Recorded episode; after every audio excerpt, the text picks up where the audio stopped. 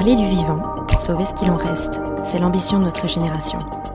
Dans ce podcast, je donne la parole aux acteurs du changement, ceux qui croient et agissent en faveur d'une transition écologique et sociale, ceux qui brisent les codes et créent la société de demain. Je m'appelle Laurie, je suis l'hôte d'Epicéa et j'espère que ces conversations révéleront en vous le chemin du possible. Si le podcast vous plaît, n'hésitez pas à donner une note sur Apple Podcast ou Spotify et à le partager sur les réseaux sociaux ainsi qu'à vos proches. Et maintenant, je laisse place à l'épisode. Bonne écoute Bonjour à toutes et à tous, j'espère que tout le monde va bien, j'espère que vous êtes prêts pour euh, rigoler un coup. C'est pas moi qui vais vous faire rire, mais ces trois personnes sont potentiellement là pour ça. On va rigoler parce qu'on va parler aussi d'engagement, un sujet qui est a priori pas méga drôle, mais euh, c'est pour ça que j'ai engagé des pros pour rendre ça un peu plus drôle, parce que personnellement, j'y arrive pas toujours. Engagé, engagé, on est bénévole. hein. Moi aussi. Euh, euh, merci le festival maintenant. Mais c'est ça, c'est ça, ça a toujours été l'entube, ça, des trucs euh, associatifs. C'est fait, on va te demander de t'organiser un festival, ça va te demander environ 60 heures par semaine pendant six mois. Mais c'est pour la bonne cause. hein. mais putain, mais les tentes, on les, on les paye, les électriciens, on, les- on paye tout le monde, mais. Mais pas les intervenants. Toi, c'est, non, mais toi, c'est, tu, es, tu es payé en, sur ton âme. Et je, je- je le donne avec plaisir. Bon, pas trop. Euh, mais du coup, je vais me présenter pour commencer. Donc, euh, moi, je m'appelle Laurie, Laurie Pacienza. Je suis activiste pour la justice sociale et climatique. Euh, je reconnais quelques-uns de mes co-activistes dans la salle. Et du coup, j'ai aussi un podcast qui s'appelle Epicéa. Donc, en fait, là, vous êtes tous sur un épisode d'Epicéa qui est en train d'être enregistré par notre team son incroyable juste là. Euh, sur le podcast, du coup, je parle bah, d'engagement de manière générale, de comment on euh, lutte pour la justice climatique et sociale. Donc, en gros, comment on lutte pour avoir un monde plus juste, plus durable et dans lequel on va potentiellement pas tous mourir dans une dizaine d'années. Euh, ça, c'est le projet. Ouais, il va falloir rire avec ça. Et du coup, le projet aujourd'hui, ben, c'est de voir comment on peut ben, potentiellement tourner ça en rigolade, si possible, pour embarquer un max de monde dans la lutte avec nous et montrer que la lutte, en fait, ça peut être fun. Euh, à certains moments, en tout cas. Et du coup, à mes côtés, euh, aujourd'hui, j'ai euh, Adèle, humoriste et stand-upper bruxellois, qui parle de plein de choses, qui a un dernier spectacle dans lequel il parle du fait que il est arabe. Est-ce que tu veux bien te Surprise. présenter en quelques mots Euh, enchanté, bah, du coup, ouais, Adèle, comme, comme elle a dit, ça fait 4-5 ans que je fais du stand-up. Euh, bah, euh, écoutez, je fais plein de choses, hein, mais il y a des gens qui me connaissent. Voilà, top.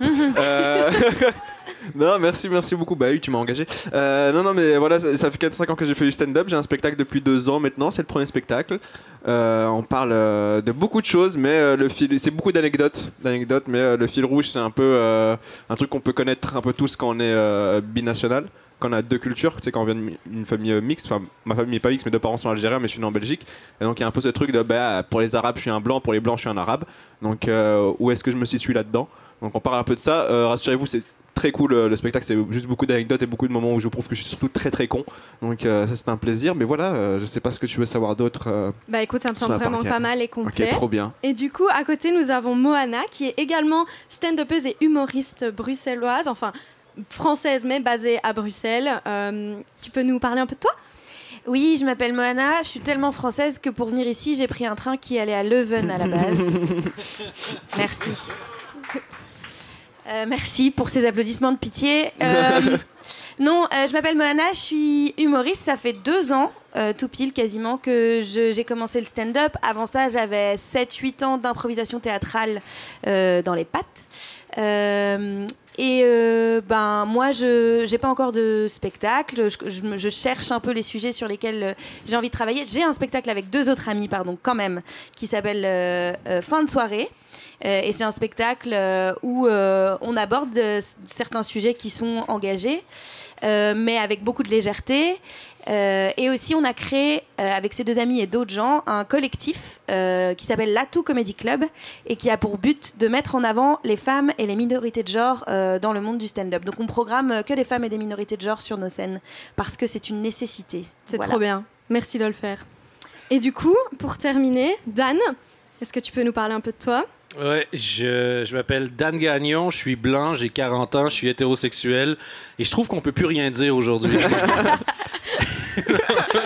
On peut vraiment plus rien dire en Ah non, c'est 2023. horrible, c'est horrible.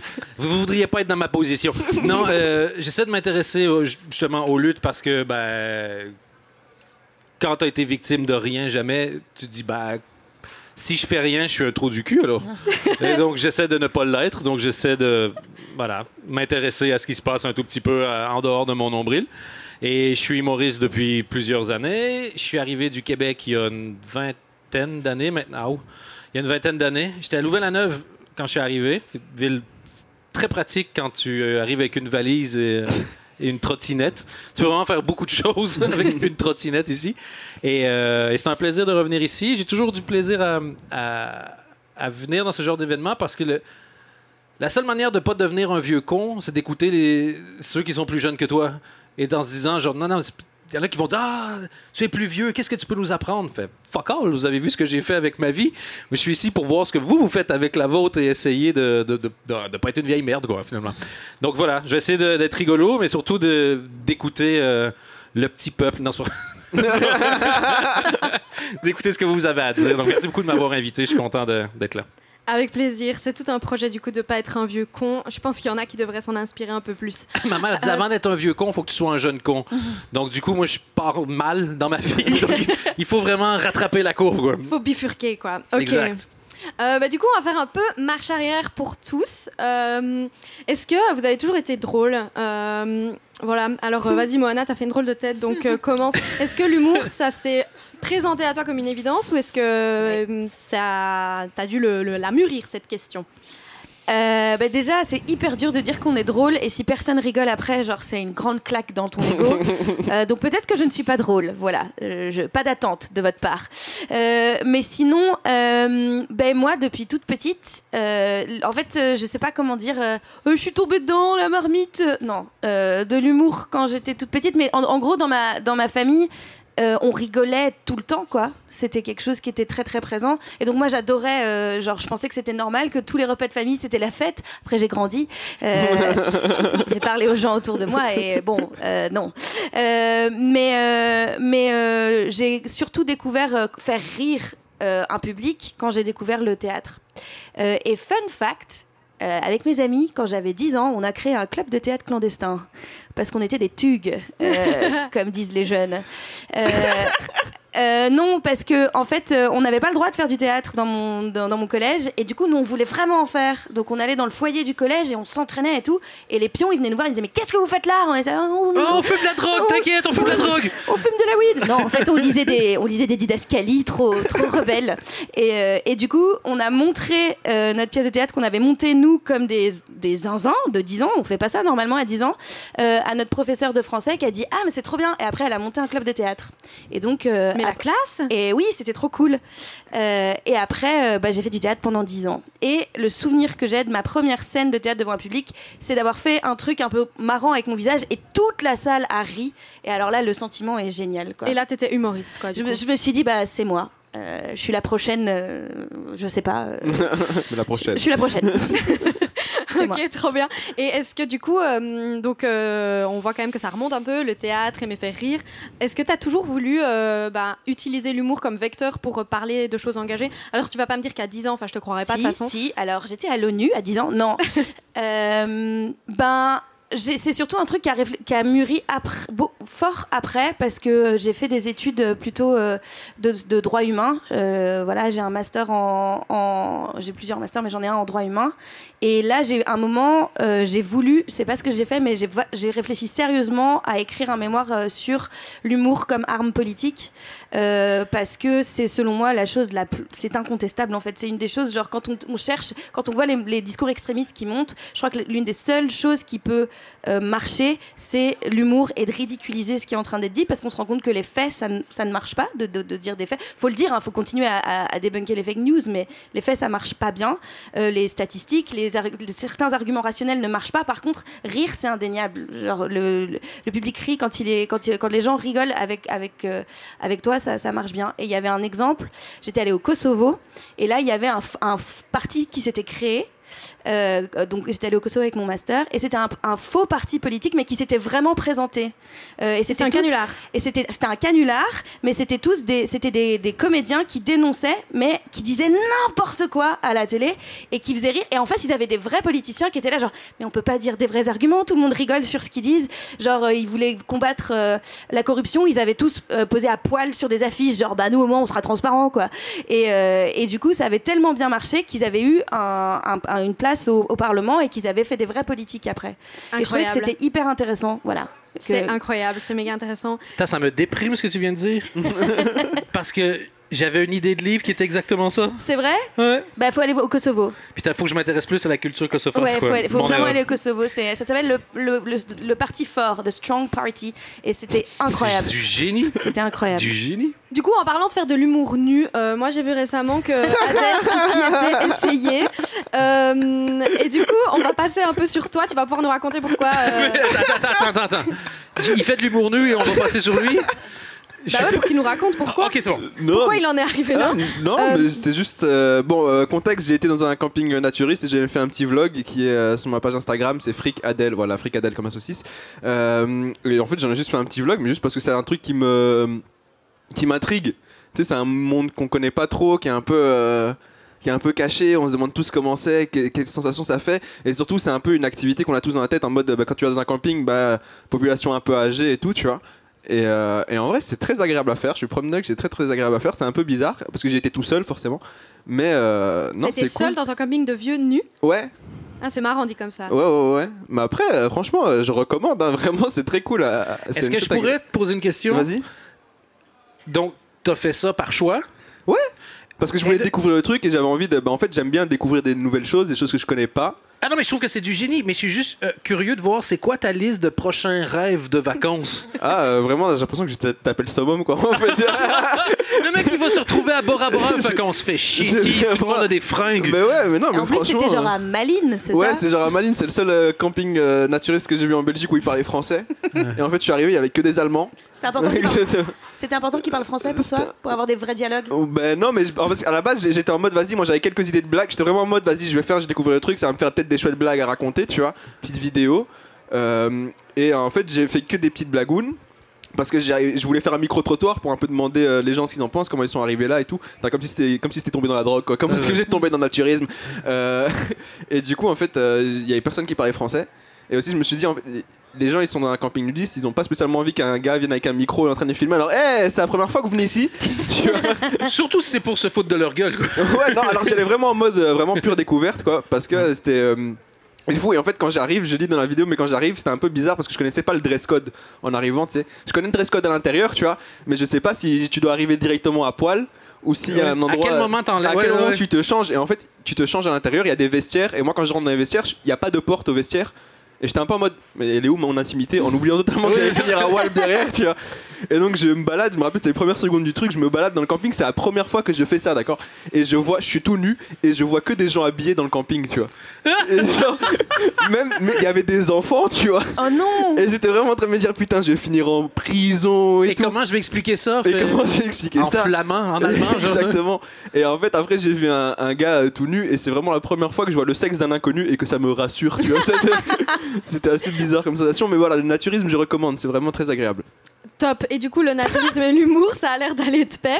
On va juste faire un tout petit peu marche arrière pour toi aussi. Est-ce que t'as toujours été drôle et voulu faire des trucs farfelus de ce genre? Euh, je- moi, moi, j'ai pas le souvenir d'avoir toujours été drôle. Selon ma famille et mes potes, ils m'ont toujours dit depuis que j'étais petit, je disais je veux faire comme Jamel. Mais euh, moi, j'ai pas, j'ai pas, tu sais, on m'a jamais dit je suis du, le rigolo de la classe, quoi. Moi, j'étais dans une école de blanc, j'étais l'arabe de la classe éventuellement, mais j'étais pas le, le rigolo de la classe. Et ça s'est un peu euh, fait, euh, fait comme ça, quoi. J'ai genre juste vu euh, concours de jeunes talents dans mon école, j'étais en première secondaire. Et euh, j'ai vu entre parenthèses, c'est marqué euh, théâtre, sketch, musique et tout. Et, à ce moment-là, je me butais à des spectacles de stand-up, quoi. Jamel, Gad, Anthony Cavana et tout. Et je connaissais vraiment leur sketch, leur spectacle par cœur, quoi. Et donc je me suis dit, let's go, on va essayer. Et du coup, on a écrit un sketch avec mon prof d'histoire et de technologie. Euh, même moi, je croyais pas en lui à la base, tu vois. Et vraiment, on a fait un truc. euh, C'était ton premier choix. c'était- non, c'était le seul. et du coup, on a fait le truc, on a bossé vraiment pendant genre trois mois, tous les midis, on bossait dans la salle. Et euh, c'était un peu un truc à l'ancienne, donc c'était une salle de 200 personnes. Et j'avais pas de micro. Et donc je devais y aller vraiment et j'ai des photos, tu sais, j'ai une chemise beaucoup trop grande, un gilet par-dessus et tout, et je suis en stress et la soirée s'est super bien passée. Et je me rappelle qu'en fait à la fin il y avait plein de filles de réto qui me calculaient pas du tout. Moi j'étais en première secondaire et elle veut me dire ah si tu veux j'ai une petite sœur, j'ai une cousine qui pourrait être intéressée et tout. Et donc moi j'ai continué. Intéressé par quoi Ouais, par plein de choses. Euh... donc, Aller en vacances continué. avec toi. Ouais exactement, petit camping à Malmedy, comme ça on se régale tu vois. Je me, fais, je me fais un camping dans ma chambre. Et donc non, non, j'ai continué pour les mauvaises raisons. Et, euh, et en vrai, j'ai surtout continué parce que je m'étais rendu compte que euh, je me rappelle à un moment, je fais une, blague et euh, je vois, tu euh, c'est scène de l'école et en fait, il y a tout le premier rang, c'est les profs, c'est les di- directeurs et tout. Et je vois vraiment le- les trois directeurs de l'école morts de rire à une de mes blagues. Moi, j'ai 12 ans, ça fait 4 mois que je suis dans cette école secondaire. Tu sais, t'arrives dans une nouvelle école, t'es le plus petit, tu passes du plus grand en primaire au plus petit. C'est un peu difficile de trouver ta place. Et là, je vois que je fais rire les big boss de l'école, quoi, les gens qui ont un peu le droit sur ma scolarité. Et je me dis, en fait, voilà, via l'humour, j'étais éclaté au sol à l'école, tu vois. Et donc, je me suis dit, vraiment, en fait, peut-être via les blagues, il y a moyen d'aller parler aux gens euh, qui, en vrai, ne me calculent pas, quoi, tu vois. Et du coup, tu mentionnes que tu étais du coup euh, l'arabe dans une école de blanc. Du Ouais. coup, tu as direct commencé à rire de ça. Ouais. Et c'est ça qui faisait, ça faisait rire les gens. Comment, comment on fait rire les gens avec ça? Tu t'es intégré grâce à ça, tu penses? Je sais pas si c'est intégration, si c'est un long parcours. J'en parle dans le spectacle, mais c'est un long parcours parce que tu sais, au début, comme euh, je viens d'une famille d'immigrés, mais euh, assez aisée. Genre ma mère, elle est médecin, mon père, il travaille au consulat. Tu vois, il a travaillé au consulat, donc en vrai, on n'était pas non plus euh, en, banlieue ou quoi. Donc j'ai toujours été entouré de, gens qui, euh, pour qui ça allait, quoi, classe moyenne haute, on va dire. Et, et du coup, en fait, je sentais que pour la plupart des gens, t'as quand même ce regard. Bah, en fait, ils s'attendent à ce que tu sois juste un petit mec de banlieue qui vient là par hasard, par quota ou je ne sais quoi.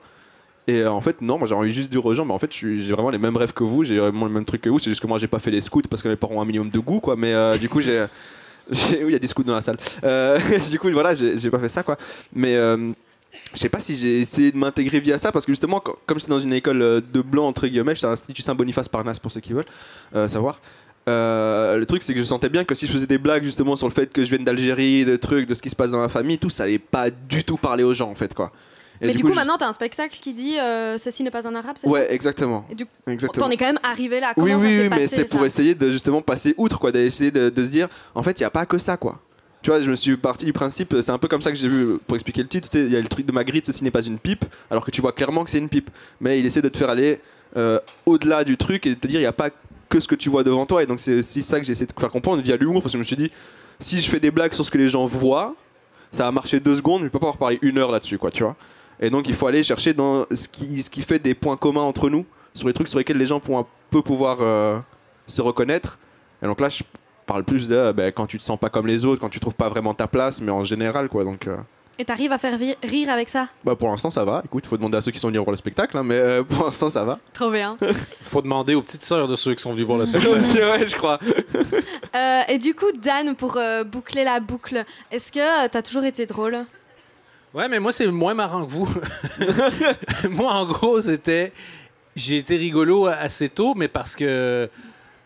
Parce que dans ma famille, je- genre, j'aimais beaucoup mon grand-père et il allait mourir. Et je le faisais rire. Et donc, mes parents aimaient ça quand j'allais voir mon grand-père parce qu'ils le voyaient rigoler. Donc, j'avais l'impression que tant qu'il rigolait, il allait pas mourir. Donc, euh, C'est horrible. ah oui?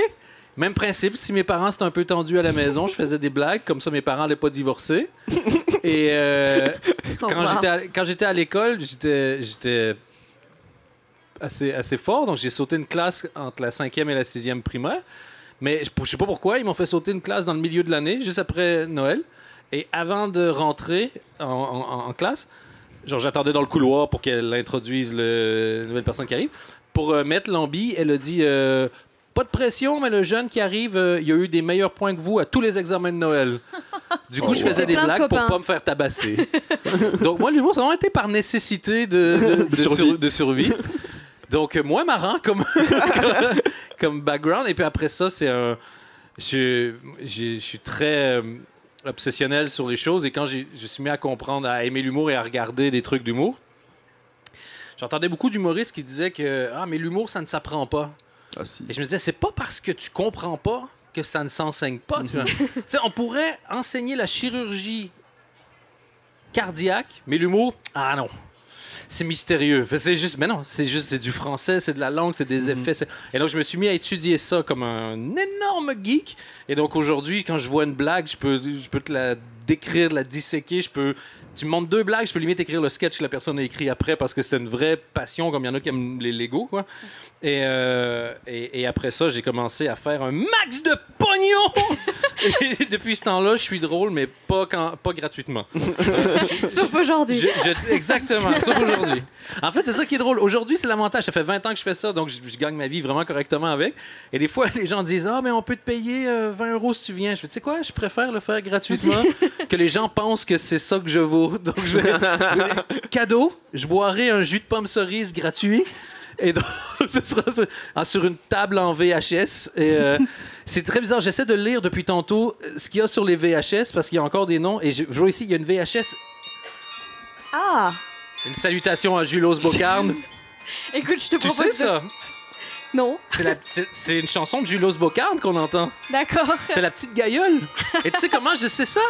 Parce que j'habite Beauvechamp, qui est le fief de Julos Bocarne. Je sais pas qui c'est. Moi non Ok, plus. personne connaît. Désolé. Oui, mais vous êtes né en. C'est Ah, tout. Ah non. Et ça, c'est pas Julos Bocarne, ça. Ça, c'est juste un Ça, moine c'est un peu bourré qui fait. Il est temps de. Et en plus, c'est chouette parce qu'il est midi. Donc, ça va durer Ah oui, environ ça va une être. demi-heure. euh, ouais. Bah C'est écoute, bien. je te propose de continuer alors. Euh, en- entre les coups de entre les coups de clé. Ici il y a une VHS Electrabel, je veux savoir ce que c'est.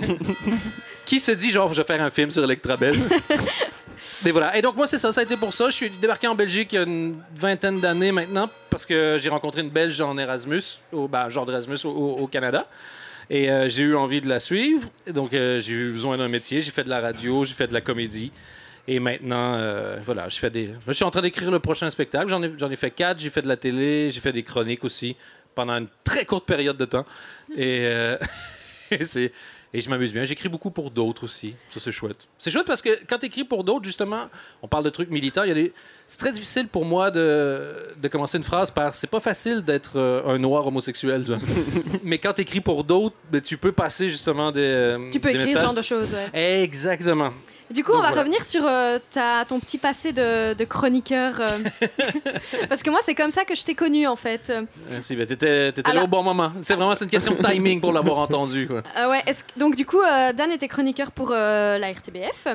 Euh, il faisait des chroniques, euh, mais à mourir de rire, je vous conseille vraiment d'aller les voir, euh, qui parlaient toujours de sujets engagés, jusqu'à arriver sur un sujet qui fâche vraiment, et qui a fâché pour de bon, si j'ai bien compris, euh, où Dan a manifesté son mécontentement euh, par rapport à la Coupe du Monde au Qatar qui était diffusée par la RTBF. Est-ce que tu peux un peu nous raconter, bah déjà comment tu t'es retrouvé là à faire des chroniques quasi exclusivement engagées? Ah, ben, en gros, c'est l'avantage aussi. Genre, euh, j'ai commencé ma carrière plus ou moins au moment où vous avez commencé votre vie. Donc, ça fait assez, ça fait assez, ça fait assez longtemps.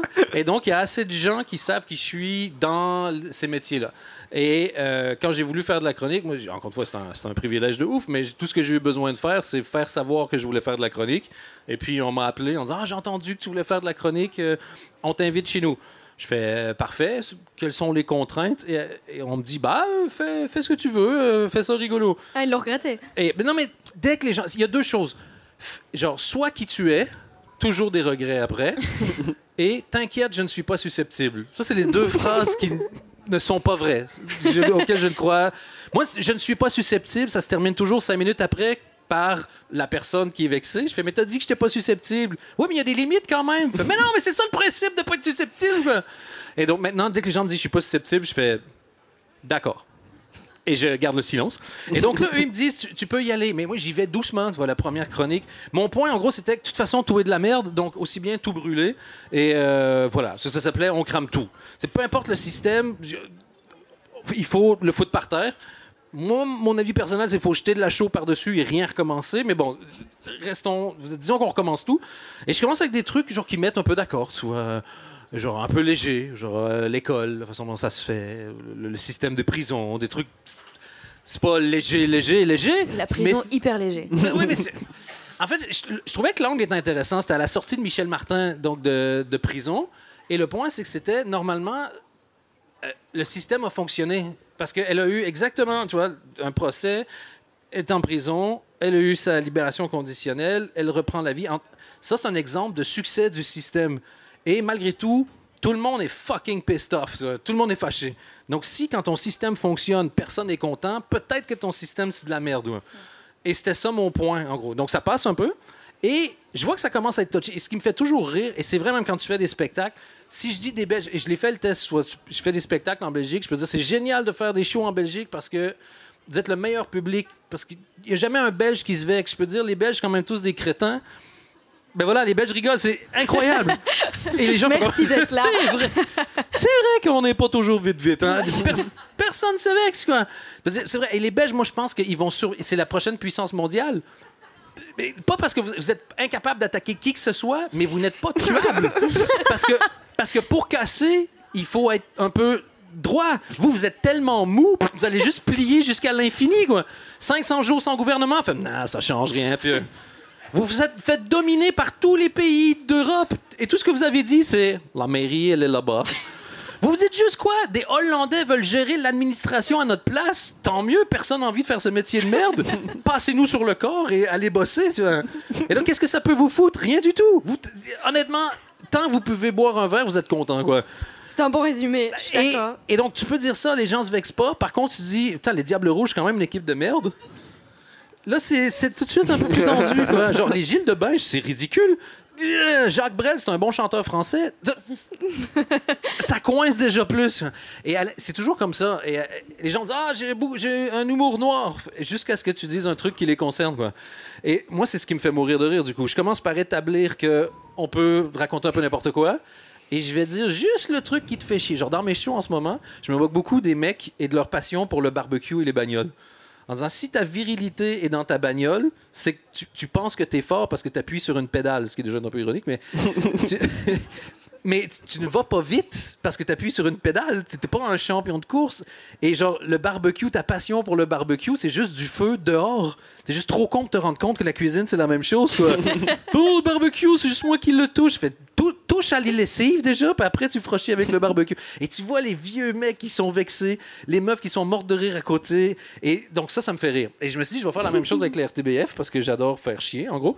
Et. euh, et je fais une première chronique, c'est après le décès de la reine d'Angleterre, où tout à coup, tout le monde se met à être hyper solennel sur une meuf qui représente un des systèmes les plus dégueulasses de l'histoire, quoi.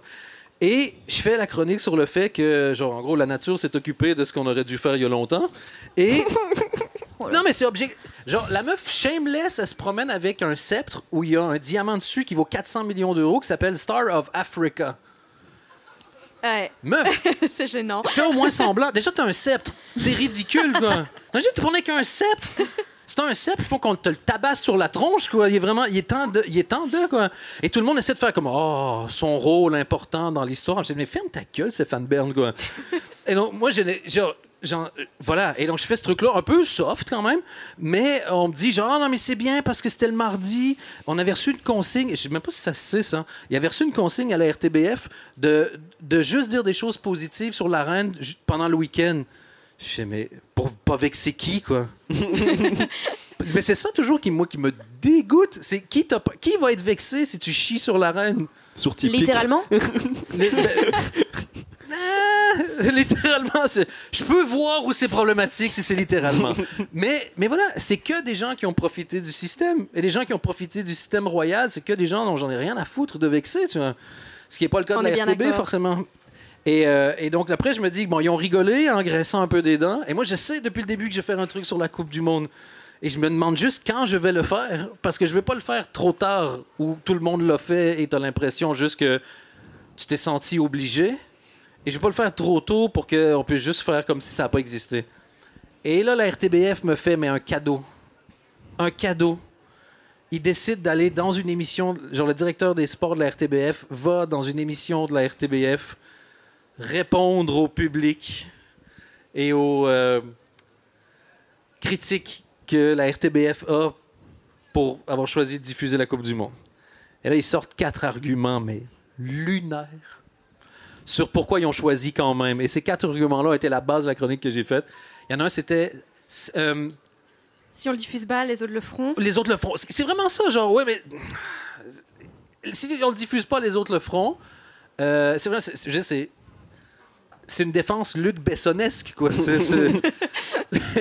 Après, c'était. euh, ça répond à une demande du public. Fait, ouais, c'est génial. L'héroïne aussi, tu vois. c'est- c'est- Oui, Et oui. après, il y avait. Toutes les drogues, a priori. C'est- Ouais, c'est ça. Diffuser n'est pas cautionné. Ça, c'est vraiment le truc. Diffuser, n'est- c'est mais c'est quoi cautionner alors? Fait non, attention. Je suis en train de lui trancher la gorge avec une lame rouillée. Je ne cautionne pas la violence. Fait. Je vais égorger n'est pas. Ça ne, ça ne marchait pas. Et l'autre c'était oui, mais attention. Ça, on- c'est mon préféré. on va remettre en contexte. C'est vraiment genre, on va te tabasser la tronche, mais après, on va te donner un petit euh, formulaire pour euh, pouvoir t'inscrire gratuitement à la mutuelle. quoi. T'imagines, on diffuse le foot, il va y avoir 1,2 million de téléspectateurs, et ne manquez pas après, Joël Scorils vous lit pendant 14 minutes le code civil. ça n'a aucun impact, tu vois. Genre, on ne cautionne pas, mais on va quand même vendre de la pub, ça. Et ils vont dire comme, oui, mais on perd de l'argent avec ça. Tu fais, fuck you. Ça te coûte plus cher que ça t'a rapporté en pub, peut-être, mais toutes les campagnes de pub que tu as chopées, tous les Diables Rouges qui viennent faire tes trucs, toute la crédibilité, t'as tous les. L'expression, je crois que ça vient d'ici, je l'ai jamais entendu avant. je- Tu peux pas me pisser dans la bouche en essayant de me faire croire qu'il pleut. ça. que tu le fasses en disant, tu sais quoi, on a pesé le pour et le contre, et en ce moment, on pense qu'il y a tellement de gens qui veulent le regarder que eh, ça passe. Genre, en Russie, on nous a pas emmerdés. Là, avec le Qatar, on nous emmerde un peu. Peut-être que la prochaine fois, on va y penser à deux fois. Il y a beaucoup de gens, moi, qui m'ont dit Mais pourquoi tu fais ça? Ils vont pas, Ça change rien, ils vont la diffuser quand même. Je Mais je fais pas ça pour maintenant, crétin. Je fais ça parce que je veux que ça soit inconfortable. Le but, c'est toujours ça. Il faut que ça. On parle souvent de greenwashing ou de trucs comme ça. Moi, je trouve ça génial, le greenwashing. C'est des militants, ben, comme vous, du coup, qui ont tellement mis de la pression sur les, des connards qu'aujourd'hui, ils se sentent obligés de faire semblant. Bernard Arnault n'a pas envie de donner 10 millions pour les restos du cœur, l'écologie ou quoi que ce soit. Mais il se dit, putain, ça va me coûter moins cher de donner 10 millions à, à ces enfoirés pour qu'ils arrêtent de me casser les couilles que de rien faire du tout. Et ça, je trouve que c'est une putain de victoire des militants. Et je- elle commence là, la victoire. Donc, moi, mon but, c'était de me mettre dans une position à la RTBF où ils ne peuvent pas me critiquer publiquement. Parce que qu'est-ce qu'ils vont dire? Tout ce que j'ai dit, je l'ai que justifié. Et c'était écrit comme tel. J'ai j'ai pas donné mon opinion. J'ai fait semblant que je, je les défendais en utilisant leurs arguments. Et tous les faits venaient de journaux avec une grande réputation. Et je sais qu'ils étaient emmerdés parce qu'ils m'ont appelé sept fois. Et une fois, ils m'ont dit Ah, Non, mais c'est bien qu'on ait la pluralité des opinions à la RTBF. Mais tu vois qu'ils suaient. Ils, ils- Ils étaient pas bien. et c'était pas bien, quoi. Et à un moment donné, ils m'ont dit comme. Tu savais ils n'allaient jamais oser me dire on n'est pas, content. Parce qu'ils savaient que ce que j'allais faire deux secondes après, c'est dire on m'a appelé pour dire qu'on n'est pas content. Et ça, ils n'avaient pas envie de ça. Et donc, euh, ils m'ont dit un jour, le plus loin qu'ils ont été, c'est quelqu'un va t'appeler dans quelques jours pour, avec le recul, te demander ce que tu penses de ta chronique. Je, pense qu'elle vous donne chaud au cul et ça me fait mourir de rire. C'est ça que je pense. euh. Et au même moment, parce que c'est pas ça qui m'a fait, qui en sorte que je faisais plus de chronique avec la RTBF je me suis pas gêné pour laisser les gens qui le croyaient le croire parce que ça m'arrangeait très fort et ça faisait du bruit. Ce qui est arrivé, c'est qu'en même temps, euh, ils se sont rendus compte que j'avais pas encore signé mon contrat. et ils se sont dit comme Oui, mais tu peux pas faire ça. Je fais Mais Qu'est-ce que je peux pas faire? Moi, vous m'avez pas fait signer le contrat. Et là, clairement, il y a eu quelques coups de fil en coulisses. Et il y a quelqu'un qui fait Bon, ben justement, pour ton contrat, je voulais t'appeler. Et dans les contrats, il y avait des clauses que moi, je voulais pas signer. Dont une qui était euh, Mon salaire allait être. euh, genre, j'avais pas le droit de parler de ma rémunération. Et puis, il me disait Mais tu comprends, euh, parce que vous êtes pas tous payés pareil. Je dis Mais tu es en train de d'essayer de me convaincre, moi, de perpétrer une arme qui permette de payer des gens moins bien que d'autres. Tu crois que je suis dans quelle équipe? Tu me demandes, genre, moi, tu crois que mes potes, c'est qui? Des patrons de télé ou d'autres humoristes? Donc, tu me demandes de faire en sorte de pas dire mon salaire comme ça. Mes amis, mes collègues Ils sont payés comme des merdes. peuvent continuer d'être payés comme des merdes, mais moi, j'ai l'avantage d'être payé plus si t'achètes mon silence. Mais mec, je suis insulté que tu me le dises. Tu crois que je suis qui? Et donc, j'ai pas pris de chance. J'ai dit sur Internet combien j'étais payé. Comme Et- ça, après, moi, je voulais bien signer leur contrat. Non, mais j'ai refusé de signer le contrat parce qu'eux, ils voulaient pas, ils voulaient pas bouger là-dessus. Et donc, une fois que c'était pas signé, c'est 275 euros par chronique. Alors que Thomas Gunzig et Adeline Dieudonné, qui sont quand même références dans leur domaine, je veux dire, Adeline Dieudonné, quand tu lis ce qu'elle fait, payée pour son écriture, je sais qu'elle est payée, était payée, payée moins que ça. C'est une honte sans nom, mais la seule façon de casser ça, c'est de, de de, c'est de le dire. Donc, je t'ai payé 275 balles, c'était chouette. Excellent. Mais c'est toujours la bonne façon de le dire, hein. de pas les laisser acheter notre silence. Mais ils vont toujours. En fait, c'est ça qui est vicieux, c'est qu'il y a toujours un côté. On fait semblant que t'es notre pote, tu vois. Non, mais tu comprends. Oui, mais tu comprends. Mais Et moi, j'aime bien une phrase en anglais qui, qui permet de casser énormément de débats. C'est Sounds like a you problem. Donc, ouais, c'est chouette, mais on dirait bien que c'est ton problème. Moi, quand je négociais mon salaire, on m'a dit Ah, mais c'est pas juste le salaire, il y a aussi le projet de la RTB. Fait tant que toi, le mardi matin, tu viens pas gérer le projet de Dan Gagnon et faire déjeuner mon gamin, un jour, un employeur m'a demandé de faire un truc en plus dans une radio. Il fait Ah, ben, est-ce que tu peux euh, faire une demi-heure de radio en plus Je fais Super, on négocie quand, tu vois Et il me fait bah, C'est pas à chaque fois qu'on te demande de faire un petit truc en plus, tu vas demander du pognon en plus. Je fais ben, C'est exactement ça, oui. Ben complètement. c'est que- genre le système est littéralement genre tu crois que je suis là pourquoi parce que moi mon kiff dans la vie c'est d'aller m'asseoir le cul sur une chaise de radio. C'est ça mon loisir. C'est mon travail. Si tu me payes pas je suis pas ici hein, mec. Mes vacances je les passe pas dans ton bureau. Et donc cette façon qu'on a de on essaie de jouer sur ta confiance. Moi j'ai toujours refusé ça et je conchis ce truc. On va essayer de jouer sur ta confiance en toi en disant mais tu penses vraiment que tu vaux ça? Tu penses vraiment que je- moi si à chaque fois que je fais un truc en plus je suis pas payé plus check-moi bien faire des trucs en moins sans que tu me casses les couilles quoi. Moana, du coup, qu'est-ce que t'en penses de, de tout ça? Parce que déjà, euh, on paye mal les humoristes de manière générale, c'est quand même pas un secret. Comment on paye les meufs? Euh, comment on paye les meufs? Euh, bah Déjà, faudrait en programmer plus, donc on les paye pas tant que ça, vu qu'il y en a, il y en a pas tant euh, dans le dans le stand-up. Euh, de toute façon, en général, euh, au début, quand on débute dans le dans le stand-up, on on gagne pas beaucoup d'argent. Euh, voilà. Mais du Euh, coup, la raison d'être de l'Atout euh, Comedy Club, c'est aussi un constat de se dire mais merde, on donne pas la parole aux femmes qui sont drôles en plus. En fait, ça a commencé l'Ato Comedy Club. Euh, la, la créatrice, euh, en tout cas l'initiatrice du projet, Lola Destienne, euh, elle participait à un concours au Kings of Comedy Club qui s'appelait le Next Prince of Comedy. Euh, déjà, c'était Prince, ça, ça indiquait un petit peu le, le genre du concours. Euh, et dans le concours, euh, il y avait trois meufs et je crois 60 gars, un truc comme ça. Holy cow Euh, donc c'était vraiment, quand elle a vu ça, elle a dit Oh, waouh, c'est vraiment vraiment très très peu. Genre là il y a c'est même pas il y a pas de parité c'est que c'est ridicule quoi. Et donc euh, elle il y avait un groupe Facebook euh, féministe où elle a écrit en disant je participe à ce concours mais il y a que trois meufs. Euh, j'aimerais quand même qu'il y en ait plus. Est-ce qu'il y a des meufs ici qui voudraient se lancer? Et on a créé un groupe Facebook qui à l'époque s'appelait l'atout charme parce que souvent euh, c'est moins le cas, mais c'est encore le cas. Euh, souvent, dans des plateaux, euh, il y a des gens qui se disent il faudrait quand même inviter une meuf. Et elle a été. Et souvent, cette meuf est présentée comme l'atout charme de la soirée. Parce que si tu es là, c'est pour être bonne euh, physiquement, pas bonne avec tes mots. Et donc, euh, elle a créé donc l'atout charme. Euh, et on s'est, on s'est, il y a eu plein plein de meufs qui étaient très intéressées. Et on a commencé à se soutenir les unes les autres, à, se, à faire des ateliers d'écriture, notamment avec Fanny Ruet et Lisa Delmoitier qui y ont, participé. Et puis, en faisant ça, on se rendait compte que on avait vraiment envie de, de, continuer à se soutenir et qu'en fait, ça nous faisait du bien de se soutenir les unes les autres. Parce que euh, en faisant ça, il y en a beaucoup qui se sont lancés. Euh, on, s'est- on, s'est- on, s'est- on, on était dans une solidarité les unes avec une sororité, on va dire les unes avec les autres pour se lancer. Ça, c'est un truc qui est très important pour beaucoup d'entre nous de sentir qu'on n'est pas seul. Euh, parce que en vrai, quand on est la seule meuf d'un plateau, même si tout le monde est, est chouette et tout le monde est super bienveillant, ben il y a quand même le sentiment d'être en minorité qui est pas génial. Complètement. Euh, euh, que là, je parle en tant que meuf blanche, mais en tant que meuf, ce, ce sentiment-là est, est- est pas dingue parce que c'est quand même.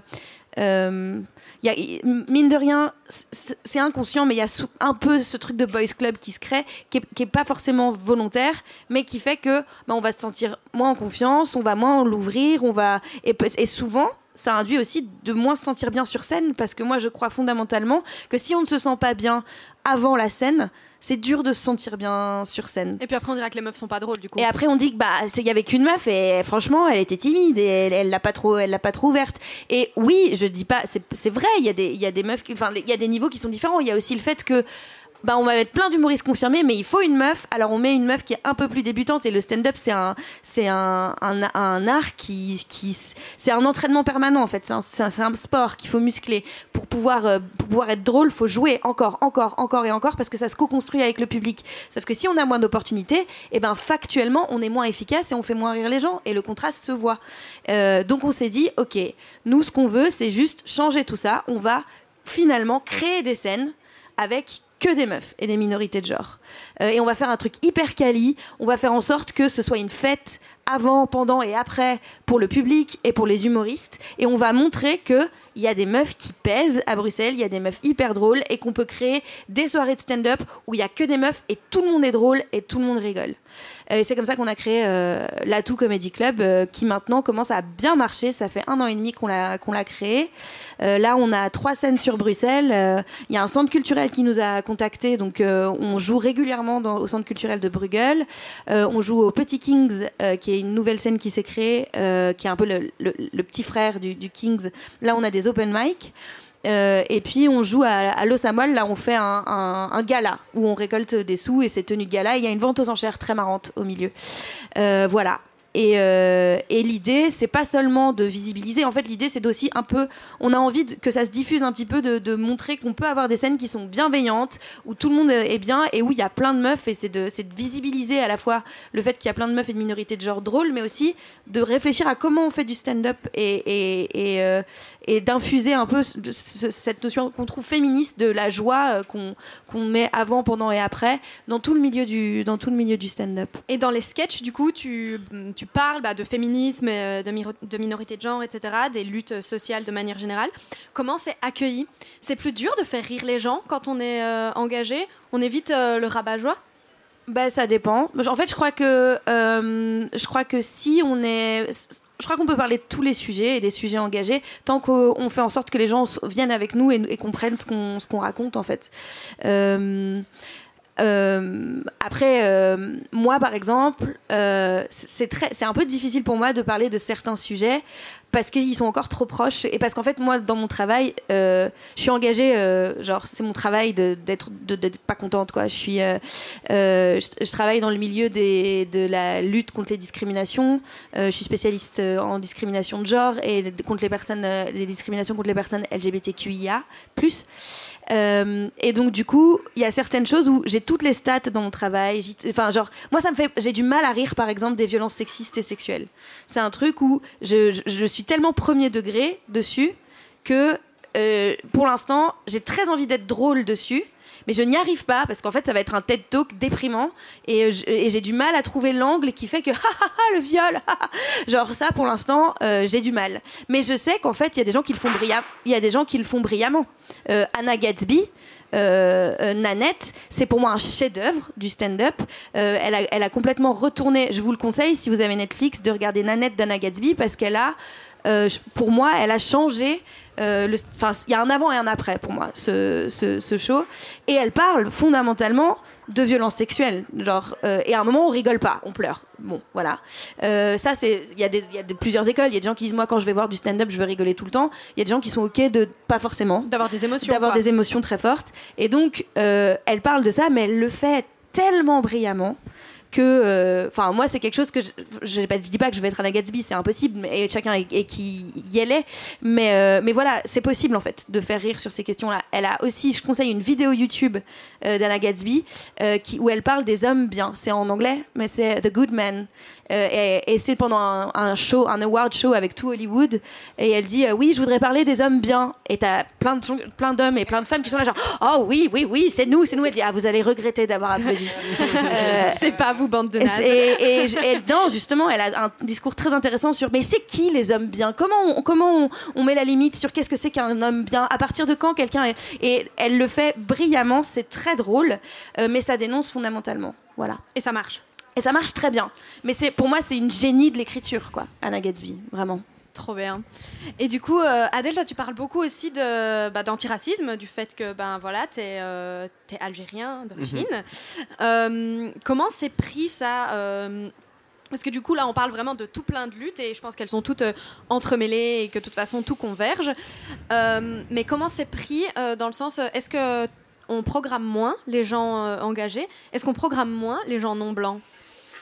Euh, les gens non blancs, je n'ai pas l'impression. Euh, peu- Moi, je pense qu'en termes de programmation, en vrai, c'est juste une question d'être drôle ou pas. Et après, effectivement, bon, mais comme l'a dit Moana, forcément, euh, au début, tu as moins de scènes pour telle ou telle raison et parce que les gens veulent, à partir d'un moment, tout le monde veut un peu avoir son plateau, euh, enfin sa soirée incroyable. Du coup, ils vont prendre que des, entre guillemets, têtes d'affiche ou des gens confirmés. Du coup, forcément, quand tu débutes le stand-up, c'est super compliqué de, de progresser parce qu'on te laisse pas l'occasion, tu vois.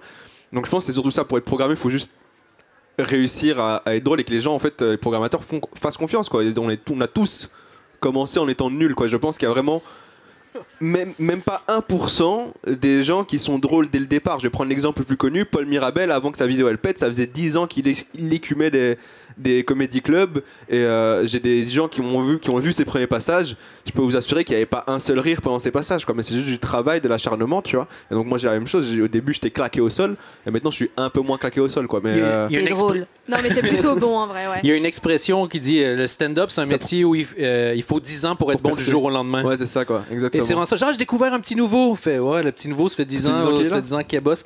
Et ce que tu dis, juste rebondir un, un petit goût sur ce que tu disais, Moana, il y a ce côté-là qui est insupportable. En général, quand on va regarder, euh, les gens vont juger les femmes dans l'histoire ou les femmes qui font de l'art en disant comme, oui, mais il y avait que des peintres mecs au 12e siècle. Fait, mais c'est faux. putain, prends un pas de recul. Faisaient quoi les femmes pendant ce temps-là? Tu vois, tu crois qu'elles avaient le temps? Je dis, ah, les femmes sont moins drôles. Tu en programmes une tous les six mois. Et Alors que le mec, lui, va jouer trois fois par soir, ben oui.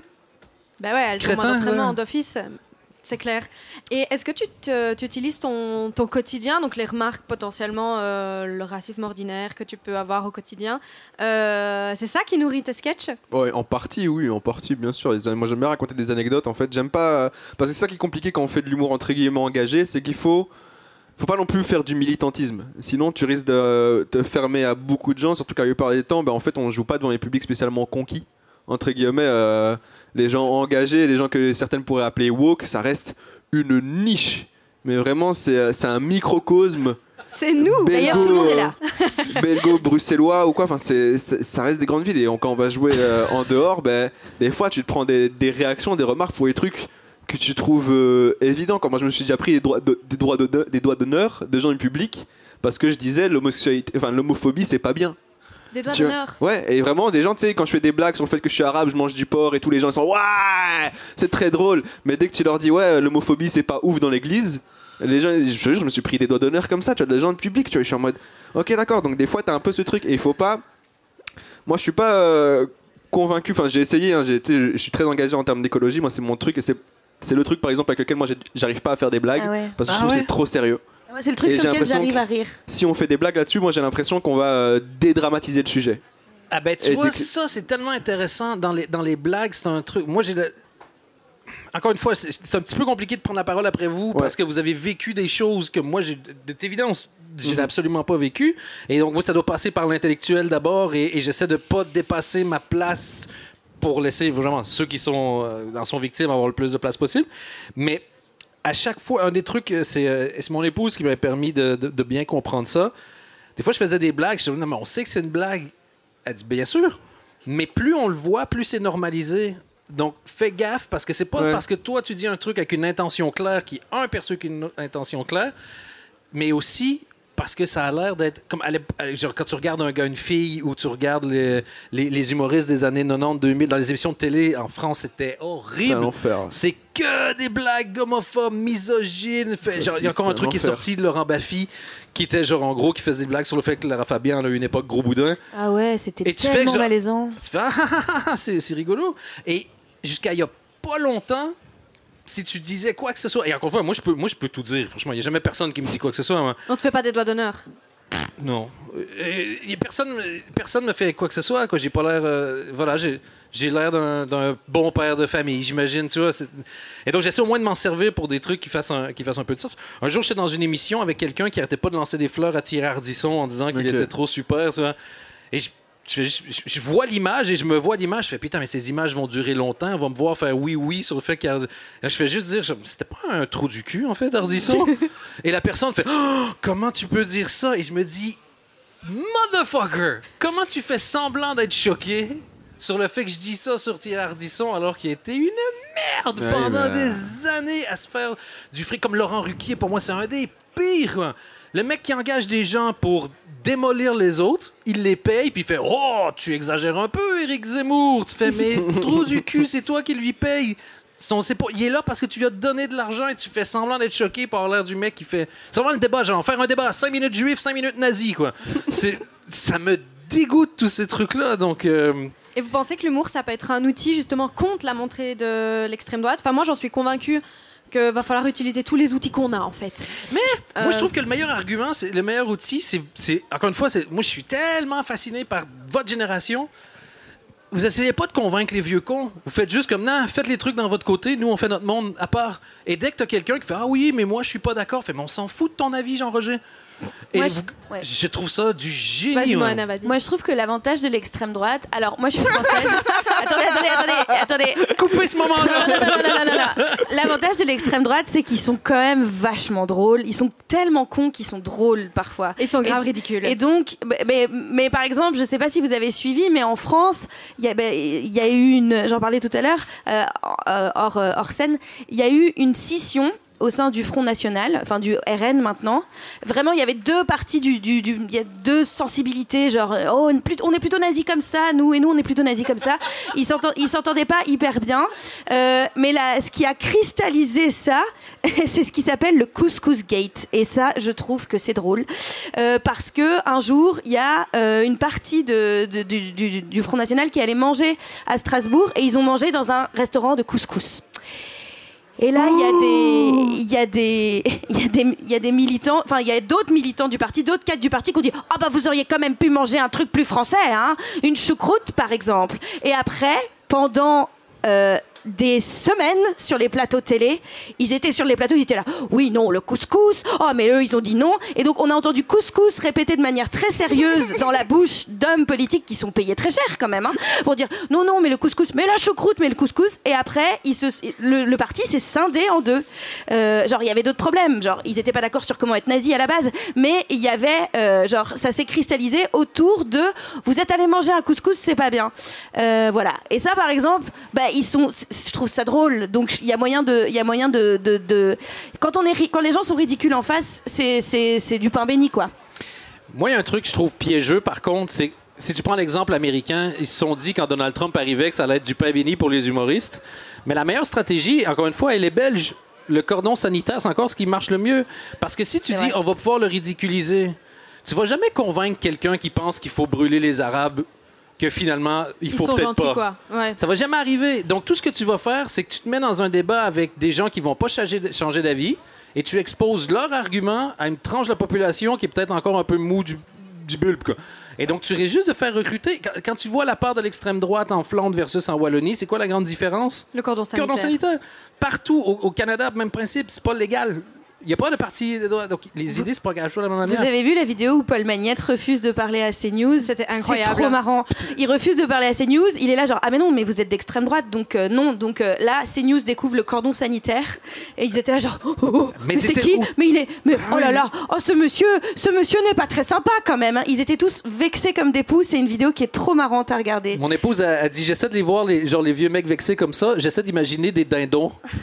et quand c'est vrai quand tu les vois en dindons, tu, tu les prends pas et parce que les vieux les vieux comme ça sont pas les vieux mecs sont pas habitués de pas que leurs émotions ne soient pas prises au sérieux. Donc quand tu fais ah, c'est quand même exagéré puis tu leur dis on s'en tape de ton opinion. Et une fois que tu les vois comme ça, je trouve que ça passe bien. Et ce, ce truc-là de CNews, si tu rajoutais juste des bruits de dindons à la place des animateurs, ça élèverait le niveau déjà par rapport à Pascal Pro, mais ça serait fantastique. Non, ouais, moi je crois que dans l'absolu, il faut, il faut, il faut pas trop. Quoi. Il faut, c'est comme le feu, il faut les étouffer, quoi. Je suis totalement d'accord. Juste euh, quelques minutes et puis on va, on va conclure peut-être par quelques-unes de vos questions s'il y en a. Euh, du coup, t'en penses quoi? On peut rire de l'extrême droite, Adèle? Je t'ai pas trop senti. euh, Ouais, parce que bah, en fait, l'extrême droite, moi, ça fait partie des trucs où en fait, c'est un peu en Belgique, c'est le sujet où on a accepté que c'était mal, tu vois. Mais là, moi, je parle surtout sur des sujets un peu plus touchy. Genre, bah, tu vas parler d'écologie ou des trucs comme ça. Moi, je suis vegan, tu vois. Et je sais que les blagues sur le véganisme, bah en fait ça va pas plaire aux gens parce que ça va les remettre en question dans leur euh, fondement même tu vois. Et je peux pas faire des blagues sur le fait que ah vous mangez euh, de la viande et des- moi j'appelle ça des cadavres déjà tu vois. Vous pouvez pas faire des blagues là-dessus parce que ça va mettre trop mal les gens. Et du coup c'est là où tu vas trouver le juste milieu entre militantisme et faire des vannes et donc euh, tu dois trouver l'angle le, le truc d'attaque et donc pour parler de mon véganisme en fait je prends juste le point de vue du vétérinaire quoi et je me dis c'est con que le vétérinaire ils soient pas tous véganes si vous voulez voir la blague faut venir au spectacle Euh, mais Il y a un truc où j'ai toujours trouvé marrant, c'est que dans l'absolu, la zoophilie est plus mal vue que le fait de manger de la Ouais. viande. Mais moi, si j'ai le choix entre les deux, euh, il y en a, aucun n'est bien. dans le consentement mais euh. enfin, bref. Sur ces super mots. Donne la papa de Sioum, tu sais. Donne la papa de Sioum, tu sais. C'est la pire team, quoi. Mais tu vois, dans le fait de faire de l'humour, j'ai une des vidéos les plus efficaces que j'ai vues sur le, le véganisme ou un, un truc comme ça. C'était un faux documentaire sur une nouvelle technique pour ne pas tuer les animaux pour les manger. C'est qu'on les amputait qu'en partie. Et t'avais une vache qui était. Non, mais c'était tellement choquant. T'avais une vache qui, genre, avait vraiment été blessée du coup que ce soit. Ça fait Oh, regarde, Marguerite est fière de nous montrer ses nouvelles prothèses et maintenant on peut manger de la viande de manière éco-responsable. Et t'as tout le monde qui réagissait, genre, quoi? Fait, mais ta gueule avec ton burger en bouche, tu vois. Je dis ça, moi, je mange la viande, mais au moins, je sais que j'ai- je veux dire, je sais que j'ai tort, je sais que t'as raison. Et je fais pas comme, oh, les véganes, euh, ils manquent euh, d'énergie parce Ouais, qu'ils c'est mangent ça des qui me- graines. En fait, ça me fait toujours chier les gens qui font des blagues en trouvant quelque chose ridicule juste parce qu'ils sont pas assez intelligents pour le comprendre. Ouais, je- ouais, Un truc c'est qui est ça. pas con parce que t'es trop con pour le comprendre. Ouais, ouais, de ouf. Bref, je me suis emballé, pardon. Non, non, mais je suis d'accord avec toi. C'est vrai que c'est le truc un peu chiant où t'as envie de dire, en fait, si tu dois faire des blagues euh, militantes ou sur un sujet entre guillemets militant, bah, il faut te trouver à réussir à pas prendre le truc en dérision. Et donc c'est pour ça que je parle pas d'écologie parce que pour l'instant les seules blagues euh, qui même moi me viennent dans la tête c'est bah c'est les clichés qu'on a sur les écolos quoi ça coûte cher euh, c'est un peu chiant ils vont nous empêcher de prendre l'avion et tout et j'ai pas envie de faire ça parce que foncièrement j'y crois pas tu vois C'est que des ça. étudiants de Louvain-la-Neuve sous une Voilà, tente ils le prennent pas de jeudi. douche, nan, nan, Au lieu d'aller à l'école, ils viennent mater des trucs Voilà. pour boire des pintes. Exactement. Avec des tables en cassette. euh, Ce qui est vrai, hein, mais euh, c'est cool, quoi, tu vois, il faut pas faire des blagues là-dessus, tu vois ce que je veux dire Carrément. Euh, Est-ce que dans la salle, il y a des questions? On- Il nous reste quelques minutes. dire ça simplement, c'est une manière de faire l'humour très répandue. Et d'une certaine manière, ça peut blesser euh, que ce soit les, femmes, euh, les, les homosexuels surtout, euh, et tous, euh, tous ces, ces minorités. Et souvent, on se rend pas compte, parce qu'à la fois l'humour a un rôle social extrêmement important, on peut pas vraiment s'en passer. Enfin, c'est très difficile de s'en passer pour bah, des raisons euh, d'ego euh, très basiques. Et euh, en même temps, euh, comment être sûr que l'humour qu'on emploie, parce que c'est un métier, comme vous l'avez vraiment mentionné, c'est un métier, euh, comment être sûr que c'est pas un humour blessant? Et comme vous l'avez dit, dans les années 90, l'humour qui était répandu est devenu complètement euh, fou, on va dire maintenant, on peut plus faire ce genre de choses. Comment être sûr que l'humour qu'on emploie maintenant, que vous employez du coup, euh, va évoluer vers quelque chose de Moi j'ai une réponse en une phrase. Vas-y.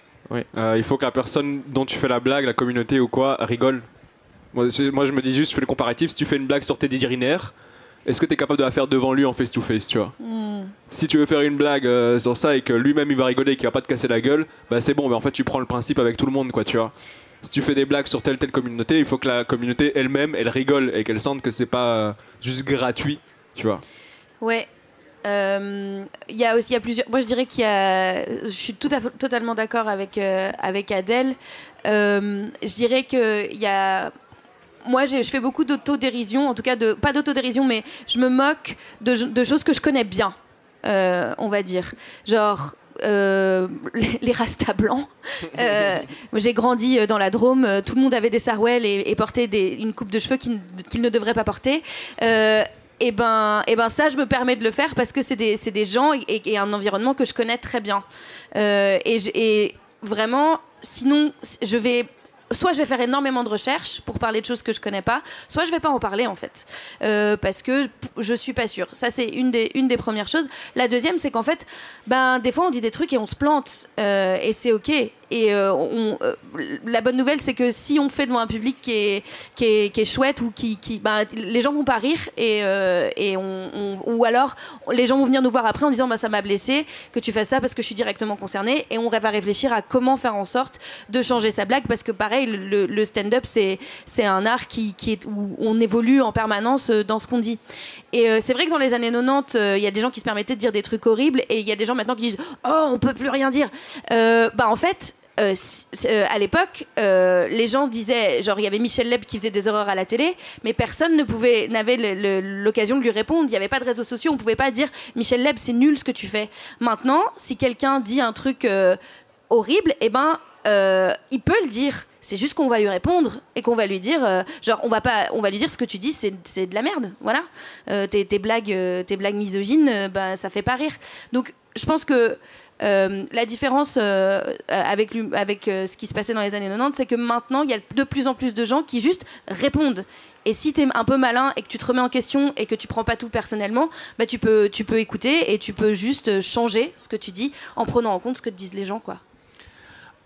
Je suis assez d'accord avec ce qu'ils disent. Il y a un truc, une définition de l'humour que j'aime bien, c'est une transgression bénigne. Et donc, si ta transgression n'est pas bénigne, ça répond à ta question. Et puis aussi, il y a la façon dont tu réagis. Tous les gens qui disent oh, on peut plus rien dire, ils sont pas juste des cons avec l'humour, ils sont des cons avec le, reste de la life. Si quelqu'un qui est concerné vient te dire ça m'a dérangé, tu as une seule façon de réagir, c'est ah OK. Et tu réfléchis. Et après, tu, peux choisir. Tu sais, tu peux faire des trucs qui blessent les gens et qui sont pas illégaux. Tu peux, mais faut que tu aies la capacité après de comprendre que tu- en face aussi, il y a une liberté d'expression. Moi, ce que j'essaie de faire à chaque fois, c'est juste de dire pourquoi, pourquoi et pour qui tu fais une blague. Est-ce que tu as besoin de te servir de quelqu'un qui est moins favorisé que toi pour faire rire des gens? Ben, c'est pas ouf, toi. Moi, c'est une question d'ego aussi. Je me dis, si je suis obligé d'utiliser quelqu'un pour faire une blague, c'est que je suis pas assez marrant. Donc, je suis pas, pas d'accord sur le fait de le faire. Et si- si tu fais du militantisme, en général, tu tapes sur des groupes qui sont plus forts que toi. Donc, euh, que Bernard Arnault soit vexé, il y, a personne qui fait comme Fuck! Comment je vais dormir cette nuit, tu vois? Mais si tu as eu besoin de taper une 16 milliardième fois sur les trans pour faire une blague, tu fais comme Dude! Moi, c'est limite, je suis beaucoup plus vexé par la paresse intellectuelle. non, j'exagère, mais tu vois ce que je veux dire. On voit ce que tu veux dire. Euh, Est-ce qu'il y a. J'espère que ça répond à ta question. Et on va prendre une dernière question. Euh, je suis arrivé un peu il y a 5 minutes avant la fin du débat, par hasard, mais ça m'intéresse comme sujet. Je suis politologue et je suis aussi humoriste. Du coup, euh, Ah. je me permets de. Même Collègue. si j'ai pas entendu tout le débat, de, de vous poser deux questions si c'est possible. J'admire l'audace. Voilà. La première, c'était pour, euh, par rapport au point de vue euh, sur la question du, du monsieur avant. Euh, moi, j'ai pas mal de potes militants, euh, que ce soit des personnes racisées dans les groupes euh, indigènes, euh, les nouveaux, euh, enfin les nouveaux mouvements politiques euh, sur ces questions-là, le collectif Adama Traoré et tout, aussi des militants LGBT qui euh, ont partagé un point de vue que eux ils ont sur l'humour, sur, euh, les communautés, sur les minorités, qui disent que parfois quand euh, il y a des gens qui, vont être sensibles sur ces questions-là, sur cet humour-là, c'est des personnes qui viennent d'une gauche blanche au final, personnes euh, hétéros, cis, blanches, qui vont se, choquer par rapport à ces communautés-là, alors que parfois dans ces communautés, c'est bien vu d'utiliser l'humour justement parce que ça permet de dédramatiser, un peu comme l'ont fait les militants afro-américains dans les années euh, 60 sur le N-word, de dire on va le réutiliser, on va enlever la dimension raciste de ce mot-là pour en faire quelque chose de positif. Même chose, moi j'ai des potes du coup de militants LGBT qui sont gays, trans, euh, non-binaires, qui, s'appellent PD entre eux pour euh, enlever de la substance négative là-dessus. Du coup, c'est quoi votre avis sur le fait qu'éventuellement une partie de la gauche blanche qui au final n'est pas si impliquée dans ces luttes-là se farce le porte-parole de ces gens-là en se disant c'est pas bien de faire de l'humour là-dessus alors que des personnes impliquées là-dedans, et je dis pas que c'est toutes, ça c'est le point de vue de, proches que j'ai qui sont militants, euh, ont là-dessus. En fait, si moi je fais euh, une blague sur un groupe qui est moins euh, pour le, qui a moins de privilèges que moi dans la vie, même si ça fait rire trois personnes, qu'est-ce que j'en sais que ça en fait rire Ça les fait rire tous? Et pourquoi je prendrais le risque de blesser certaines personnes? Pourquoi j'ai tant besoin que ça de faire une blague sur eux, tu vois? Parce que à- c'est pas moi qui va libérer le mouvement, c'est pas moi qui va se réapproprier les mots, c'est pas moi qui c'est- je vais leur donner mon micro. Que eux viennent le faire le fassent pour eux, mais même si j'en blesse juste 6, pourquoi j'ai- genre, ça veut dire que je me suis moussé tout seul sur des gens qui ont moins de privilèges que moi? Si tu fouilles dans ma carrière, je l'ai fait 6 milliards 422 millions de fois. Je précise juste que je suis pas au-dessus de tout ça. La, théorie, elle est là et c'est vers ce vers quoi j'essaie d'avancer, entre autres en répondant à des questions de gens qui faut poser des questions que c'était peut-être pas posées. Donc merci. euh. Bah, j'ai pas grand chose à dire à part ça. C'est genre, bah, mm, je vais pas me faire la porte-parole de choses que je connais pas. Je vais mettre, faire en sorte de faire monter des meufs, euh, par exemple racisées, pour qu'elles en parlent ou, ou qu'elles parlent de ce qu'elles veulent, en fait. Euh, voilà. Ça me semble pas mal, en effet. On est sur le Ah, mot de la c'est, fin euh, c'est un bon truc, le coup de, effectivement on s'offusque souvent plus pour les autres que pour nous-mêmes. Je pense que déjà c'est un bon signe si on fait ça. Ça veut dire qu'il y a de l'empathie pour les gens. Maintenant, il faut effectivement euh, pas se mettre à la place des gens et comprendre que les gens sont capables de aussi porter eux-mêmes euh, leurs revendications, leurs, euh, leurs blessures, entre guillemets. Donc, euh, Tu vas pas aller jusqu'à t'approprier la souffrance Ouais, des autres. Exactement, hein? exactement. Tu l'as pas porté. En fait, c'est un peu, c'est des fois un peu un comportement néocolonial entre guillemets de l'homme blanc qui vient encore sauver le truc parce que. Le, gars, il est pas capable de s'exprimer correctement, il n'est pas capable de se défendre lui-même. En fait, non, effectivement, après, ça reste du cas par cas, quoi. Je sais qu'effectivement, pour la réappropriation de mots, moi, c'est aussi un truc que je fais beaucoup, tu vois, dans mon spectacle. Je me réapproprie un peu le mot bougnoul, comme euh, la communauté afro a pu faire avec le N-word, tu vois, c'est des trucs, en fait, bah, c'est à nous de le dire et en fait de changer la dynamique qu'il y a autour de ce mot. Après, ça, ça reste un mot que, euh, effectivement, si quelqu'un d'autre me le dit, je vais être en mode, gars, euh, t'es qui Tu vois Et, et j'ai déjà eu des phrases, moi, je dis le mot bougnoul, mais c'est un peu choquant, mais tu sais, rien que le terme bon arabe. Bon, on m'a souvent dit, je suis un bon arabe parce que je bois, je fume et tout, tu vois. Et c'est des trucs, je suis en mode, mais qu'est-ce que tu fais? On m'a déjà présenté récemment sur une scène en me disant, Adèle, c'est mon arabe préféré. Et j'étais vraiment en mode. Et il me dit, tu me diras si après c'est raciste. Mais j'étais en mode, Euh. bah ouais, mon Je refrain. vais te le dire tout de suite. Surtout que je pas le seul sur le plateau, tu vois ce que je veux dire Donc, euh, donc c'était un peu bizarre quoi. raciste, Et le mec fait que déballer des Ouais, trucs avec mode- Tu es raciste, tu crois Ok, d'accord. Donc euh, voilà, c'est des trucs, euh, c'est du cas par cas quoi. Bah, je pense que c'est un top mot de la fin. Merci à tous les trois en tout cas. Merci à tous. J'espère que ça vous a plu.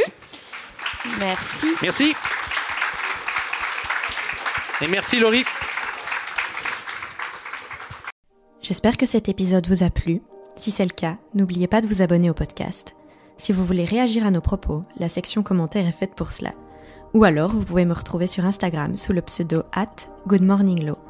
On se retrouve dans deux semaines pour un prochain épisode d'Épicéa et d'ici là, prenez soin de vous.